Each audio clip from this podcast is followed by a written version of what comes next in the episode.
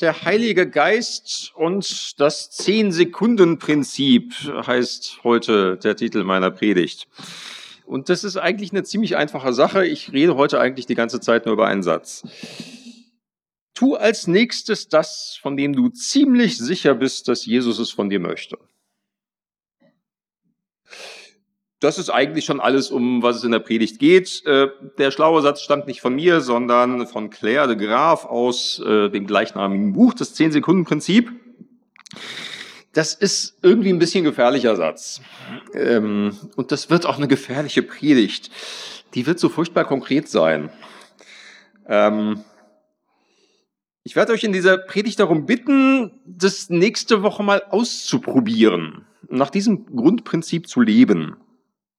Tu als nächstes das, von dem du ziemlich sicher bist, dass Jesus es von dir möchte. Du sind wir beim Heiligen Geist. Recht eigentlich würde ich sagen, müsste man sagen, dass Jesus von dir möchte und durch den Heiligen Geist dir sagt. Und dann gibt's dann noch so einen kleinen Nachsatz in Klammern. Und entscheide dich sofort dafür. Innerhalb der nächsten zehn Sekunden, bevor du es dir wieder anders überlegst. Wie gesagt, das ist ein bisschen gefährliche Satz und gefährliche Predigt ähm, und ein gefährliches Experiment. Ich weiß nämlich nicht, was dabei rauskommt. Also vielleicht findet ihr das ja von vornherein irgendwie alles blöd oder vielleicht probiert es aus und es funktioniert nicht richtig. Irgendwie passiert nichts. Was aber noch viel gefährlicher an dieser Predigt ist, es könnte sein, dass ihr mich nächste Woche fragt und Ingo, wie war es denn bei dir eigentlich? Und ich weiß noch nicht, was ich darauf antworten werde. Also, worum geht's eigentlich? Ich beginne mal zunächst noch mit einem längeren Zitat aus diesem Buch von Claire de Graaf. Der schreibt, haben Sie jemals im Gottesdienst gesessen und überlegt, ob die Person neben Ihnen genauso gelangweilt ist von ihrem Leben als Christ wie Sie? Natürlich fragen Sie sich, äh, fragen Sie sich nicht, denn gute Christen sollten so nicht denken. Sie würden ihren Glauben niemals aufgeben. Schließlich lieben sie Gott, glauben ans Evangelium und mögen die Leute in der Gemeinde. Sie gehören ja dazu. Sie hören inspirierende Geschichten von Superchristen, die andere zu Jesus führen oder nach Afrika fliegen, um dort sauberem, nach sauberem Wasser zu bohren oder die irgendwelche anderen großartigen Dinge für Gott tun. Sie freuen sich für sie, aber im Vergleich zu ihnen fühlen sie sich geistlich fast tot. Sie haben gebetet, dass der Heilige Geist das Feuer wieder neu entfachen möge. Sie besuchen Bibel, Gesprächskreise, engagieren sich ehrenamtlich, haben ein Dutzend Mal angefangen und äh, wieder aufgehört, die Bibel ganz durchzulesen. Sie fragen sich, ob vielleicht ihre halbherzigen Freunde ihre Tagträume von einem völlig anderen Leben, irgendeine verborgene Sünde oder eine tiefe Wunde aus der Vergangenheit, von der nur Gott weiß, sie zurückhalten. Sie sind frustriert, weil sie sich wirklich nach einem viel lebendigeren Glauben sehnen, aber sie haben keine Ahnung, wie sie von hier nach da kommen sollten. Also, soweit mal dieses Zitat weiß nicht, ob euch dieses Grundgefühl so ein bisschen bekannt vorkommt. Und vielleicht gehört zu diesem Frust über ein geistlich nicht so lebendiges Leben auch der Eindruck, ja, ich höre da immer irgendwie, dass Gott redet, haben wir ja gerade auch so gesungen, rede Herr durch dein Wort. Äh, aber irgendwie bleibt Gott in meinem Leben ziemlich stumm. Ich lese da in der Bibel davon, wie Gott zu Abraham und Mose und David und Philippus und wie sie nicht alle heißen, geredet hat. Aber irgendwie bei mir passiert das so nicht. Ich höre da nichts.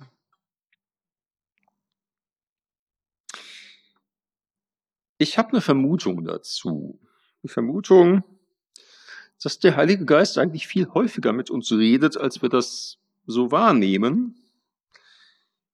Es uns aber nicht trauen, seine Stimme ernst zu nehmen. Das knüpft so ein bisschen an das an, was du, Ulla, vorhin schon erzählt hast von dir.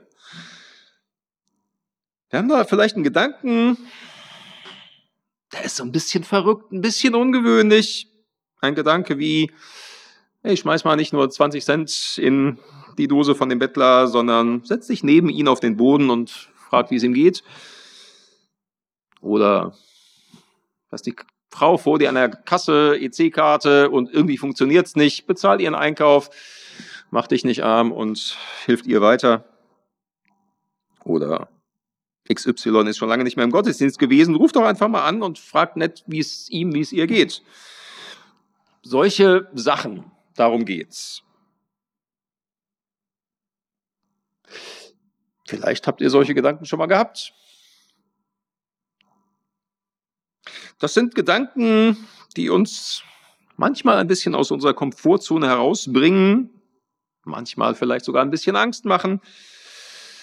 Aber irgendwie fühlt sich der Gedanke doch auch Jesusmäßig an. Und was passiert dann? Oft fangen wir an, nachzudenken und abzuwägen und zu überlegen, war das jetzt, kann das irgendwie der Heilige Geist sein oder war es doch nicht? Und wie sieht das denn aus, wenn ich das jetzt mache? Ist doch irgendwie auch ein bisschen komisch und äh, ein bisschen peinlich. Wir fangen an nachzudenken und nach elf Sekunden haben wir den Gedanken verworfen. Und nach fünf Minuten schon wieder ganz vergessen. Und meine Vermutung ist, gar nicht so selten haben wir damit das Reden des Heiligen Geistes verworfen und am Ende auch vergessen.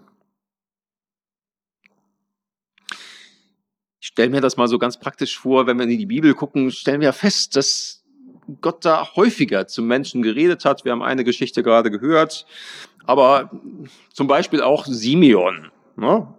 alt gewordener Mann, der irgendwie von Heiligen Geist den Eindruck bekommen hatte, er würde nicht sterben, bevor er den Messias gesehen hat. Lesen wir von Lukas 2. Damals lebte in Jerusalem ein Mann namens Simeon, er lebte gerecht vor Gott und vertraute ganz auf ihn. So wartete er auf den Trost, den Gott Israel schickt. Der Heilige Geist leitete ihn. Und durch den Heiligen Geist hatte Gott ihn wissen lassen, du wirst nicht sterben, bevor du den Christus des Herrn gesehen hast. Jetzt drängte ihn der Heilige Geist, in den Tempel zu gehen. So lesen wir es. Jetzt stelle ich mir vor, der Simeon hätte so reagiert, wie ich das oft tue. Hätte angefangen, drüber nachzudenken ob das jetzt nun wirklich ein Drängen des Heiligen Geistes gewesen ist oder nicht. Vielleicht hat er zu sich selbst gesagt, ja, also eigentlich hat ja heute was ganz anderes vor. Und überhaupt, ich bin so auf dem Tempel. Was werden da die, die Tempelbediensteten denken von mir? Hat er nichts Besseres zu tun? Und außerdem, ah, heute ist mir auch gar nicht so gut. Ich bin ein alter Mann und die vielen Stufen zum Tempel hoch sind nicht ohne. Ich glaube, ich verschiebe den Besuch lieber auf morgen. Morgen gehe ich auch. Zum Glück hat Simon nicht so reagiert, sondern war dem Heiligen Geist ganz schlicht gehorsam, ist in den Tempel gegangen und hat dort Maria und Josef und den neugeborenen Jesus getroffen und hat den Messias gesehen. Am nächsten Tag hat er ihn verpasst. Und so hat er so stelle ich mir jedenfalls vor, mit Freudentränen in den Augen gebetet, Herr, nun kann ich in Frieden sterben, denn meine Augen haben das Heil, den Retter gesehen. Er ist diesem Impuls nachgegangen, hat es ganz schlicht gemacht, nicht lang gefackelt, sondern ist hingegangen. Ja, und festgestellt, stimmt. Das war Reden des Heiligen Geistes und ich habe den Messias gesehen. Oder eben, wie gerade gehört, die Geschichte aus Apostelgeschichte 8. Ne? Also da ist sogar erstmal noch ein Engel mit an Bord, der ihm da den Auftrag erteilt, steh auf, gehe nach Süden auf die Straße, die von Jerusalem nach Gaza führt, menschenleer ist. Eigentlich war Philippus gerade in Samarien und da gab es eine Mordserweckung. Ja, also kamen ein Haufen Leute irgendwie neu zum Glauben an Jesus. Ganz spektakulär. Äh, so, und jetzt schickt der Heilige Geist ihn zurück nach Jerusalem, Straße zwischen Jerusalem und Gaza, sehr einsam. Und jetzt stelle ich mir wieder vor, ne? Philippus hätte so reagiert, wie ich oft reagiere und hätte angefangen, gründlich über die Sachen nachzudenken. Boah, war das jetzt wirklich ein Engel oder bin ich da mal gerade eingepennt und habe da irgendwie so einen komischen Traum gehabt? Mich einfach da so an die Straße zu stellen, macht das überhaupt Sinn? Wozu? Ne? Der Engel hat auch nicht erklärt, was das alles soll. Und außerdem, ich habe hier wichtige Aufgabe. Ich bin gerade in Samarien, ist Mordserweckung. Die Leute brauchen mich hier. Ich guck mal in meinen Kalender, wo ich noch einen Termin habe. So in sechs Wochen, das könnte passen. Dann gehe ich auch. So hätte ich vielleicht reagiert. Aber Philippus geht einfach. Und dann passiert das, was wir gehört haben. Der äthiopische Finanzminister kommt vorbei. Der Heilige Geist, diesmal dann kein Engel, sondern der Heilige Geist, spricht zu Philippus. Halt dich zu diesem Wagen. Und das wäre nochmal eine Gelegenheit gewesen, wieder anzufangen, äh, groß nachzudenken. Boah, das ist doch so Mercedes S-Klasse. Das ist irgendwie so ein ganz feiner Pinkel. Stinkreich, Wurst hier, Ernsthaft? Zu dem Wagen soll ich mich halten? Das, ist, das passt doch irgendwie nicht zu Jesus. Wart lieber mal auf den nächsten Mann, der irgendwie unter die Räuber fällt und dann bin ich der barmherzige Samariter jetzt irgendwie so, ne? Das ist doch Jesusmäßig. Aber Philippus macht's einfach gehorcht der Stimme des Heiligen Geistes und es entspinnt sich dieses Gespräch mit dem Minister, der kommt zum Glauben, lässt sich taufen und wird der erste Christ in Äthiopien, bringt das Evangelium mit in dieses Land. Spricht der Heilige Geist auch zu uns? Ich glaube ja fürchte nur, dass wir uns meistens nicht trauen, seine Impulse ernst zu nehmen. Wir neigen dazu, eben zu sagen, das ist doch irgendwie nur ein komischer Gedanke. Vielleicht hat mir der Pastor auch letzten Sonntag ein Floh ins Ohr gesetzt. Aber mal ganz grundsätzlich ist es ja so, dass der Heilige Geist tatsächlich in unserem Innern wohnt. So beschreibt es die Bibel. Das ist natürlich irgendwie auch so ein Metapher. Ne? Also sieht man jetzt nicht auf dem MRT oder unterm Röntgenapparat, äh, aber er wohnt in unserem Innern, so beschreibt es die Bibel. 1. Korinther 6, 19 schreibt Paulus, habt ihr vergessen, dass euer Körper ein Tempel des Heiligen Geistes ist? Der Geist, den Gott euch gegeben hat, wohnt in euch. Und ihr gehört nicht mehr euch selbst. Ähm, übrigens, Klammer auf, es ist ein ziemlich sehr konkreter Zusammenhang, in dem Paulus das schreibt. Er sagt den Christen in Korinth nämlich, dass sie bitte nicht ins Bordell gehen sollen. Ähm, und das ist seine Begründung. Er sagt, also Moment mal, Leute, in euch wohnt der Heilige Geist und es passt nicht dazu, zur Prostituierten zu gehen. Äh, also macht das bitte nicht. Das muss der den Christen in Korinth aber erst noch sagen, das wissen die noch nicht so richtig. Nun gut, egal, Klammer zu. Wichtig für unseren Zusammenhang, der Geist Gottes wohnt in uns. Und darum kann der uns Gedanken geben, die eben nicht von außen kommen, sondern sich wie von innen anfühlen. Als wären es unsere eigenen Gedanken. Und von daher, wenn, wenn du zu Jesus gehörst und der Heilige Geist in dir wohnt, dann musst du damit rechnen, dass der Heilige Geist auch mit dir redet und dir Gedanken gibt, die du ohne ihn nicht hättest.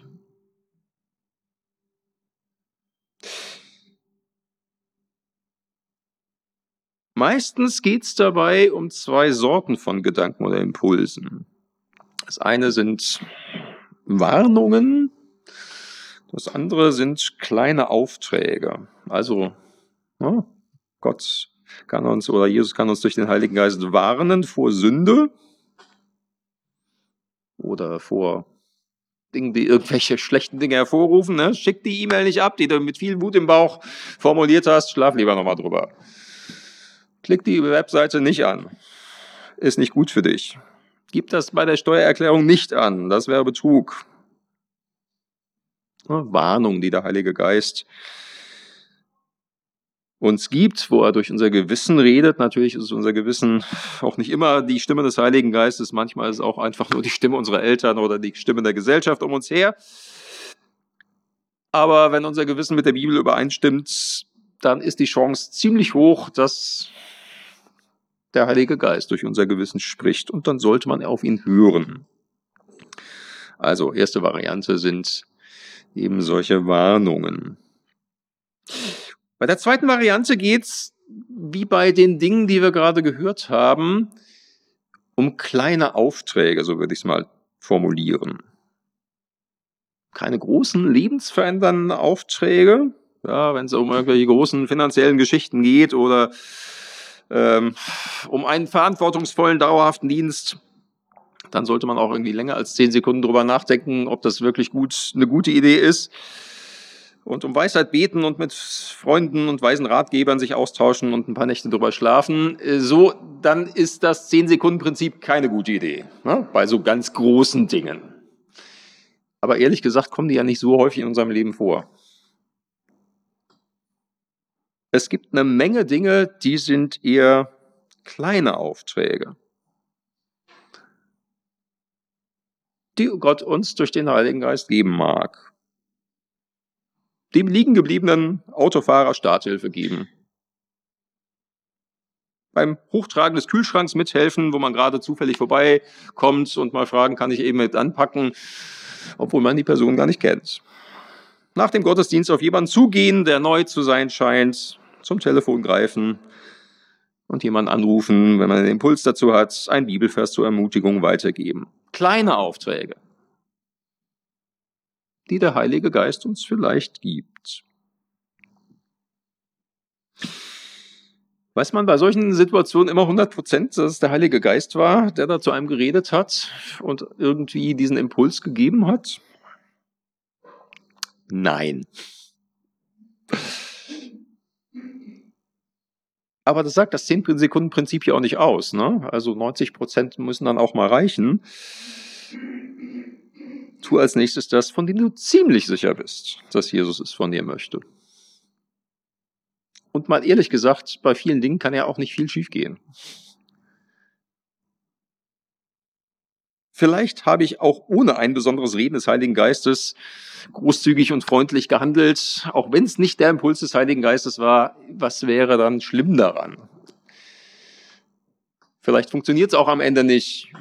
Dann habe ich es probiert. Auch das vielleicht nicht unbedingt schlimm. Also insofern hundertprozentig sicher sind wir wahrscheinlich nicht. Aber das sagt das 10-Sekunden-Prinzip, wie gesagt, ja auch nicht, sondern tu als nächstes das, von dem du ziemlich sicher bist, dass Jesus von dir möchte. Ja, und nun? Ich schlage vor, das die nächste Woche einfach mal auszuprobieren. Und nach diesem Motto zu leben. Tu als nächstes das, von dem du ziemlich sicher bist, dass Jesus von dir möchte. Und fang innerhalb der ersten zehn Sekunden damit an, das umzusetzen, bevor du wieder anfängst, groß zu überlegen, ob das dann alles Sinn macht. Was passieren wird, kann man im Voraus nicht wissen. Ja, ich denke mal so an den barmherzigen Samariter, den ich gerade schon mal zitiert habe. Ähm, Geschichte von Jesus, aber wenn wir uns das vorstellen, der wusste morgens auch nicht, als er aus der Tür ging, äh, dass er einem unter die Räuber gefallenen und halb totgeschlagenen Mann über den Weg laufen würde, dem er erste Hilfe leisten würde. Wir wissen auch nicht, was der Heilige Geist uns vielleicht auftragen wird, wenn wir morgens aufstehen. Vielleicht was sehr Wichtiges, vielleicht gar nichts. Oder vielleicht nur eine Kleinigkeit in der ganzen Woche. Aber es ist ein gutes Training in schlichtem Gehorsam, diese eine Kleinigkeit dann auch wirklich zu tun. Denn Jesus nachzufolgen heißt ja unter anderem auch das, ganz schlicht das zu tun, was Jesus uns aufträgt und das jetzt auch mal unabhängig davon, ob wir jetzt gerade besonders unheimlich Lust darauf haben oder nicht. Vielleicht noch eine kleine Warnung für ein paar von euch. Es gibt Menschen, die immer sehen, wenn Leute Hilfe brauchen und immer sofort reinspringen. Und ein schlechtes Gewissen haben, wenn sie es nicht tun. So, für die paar Leute habe ich was anderes als das 10-Sekunden-Prinzip. Da würde ich mal eher so das Ein-Stunden- oder auch Ein-Tag-Prinzip irgendwie vorschlagen und sagen so, äh, wenn du merkst, irgendwie, du springst immer rein, das ist meistens auch nicht gut. Und dann ist es auch meistens nicht der Heilige Geist, sondern überleg mal lieber wirklich nochmal eine Stunde und frag mal vielleicht noch deinen Ehepartner oder einen Freund oder eine Freundin, ob das jetzt eine gute Idee ist. Also ähm, von daher äh, muss man sich vielleicht auch ein bisschen kennen, um da nicht den falschen Dingen auf dem Leim zu gehen. Für alle anderen, wie startet man mit dem 10-Sekunden-Prinzip? Prinzip und vielleicht ganz schlicht damit, dass man betet. Und Ja, Claire de Graaf hat ein Gebet formuliert, das ich gerne jetzt mit euch beten möchte. Das kann man auch wiederholen. Ich habe da mal so Zettel gemacht, die kann man sich mitnehmen und kann das jeden Morgen beten, wenn man das möchte. Lasst uns miteinander beten. Jesus, mindestens in den nächsten sieben Tagen möchte ich wirklich so treu nach dem 10-Sekunden-Prinzip leben, wie es mir möglich ist. Ich möchte dir die Ehre geben und andere segnen, wenn ich dir auf spontane und großzügige Weise gehorche. Heiliger Geist, ich bitte dich darum, mich mit Weisheit, Gelegenheiten und Mut zu beschenken, damit ich meinen Glauben beherzt und ansprechend ausleben kann. Ich brauche deine Hilfe dabei. Bitte vergib mir, wenn ich versage. Amen. Hallo euch in Zoom, wir sehen euch jetzt auch gerade mal noch und empfangen gemeinsam den Segen des Herrn. Und es segne euch der dreieinige Gott. Es segne euch Gott der Vater, der Schöpfer und Erhalter dieser Welt. Er versorge euch mit allem, was ihr zum Leben braucht. Es segne euch Jesus Christus, sein Sohn.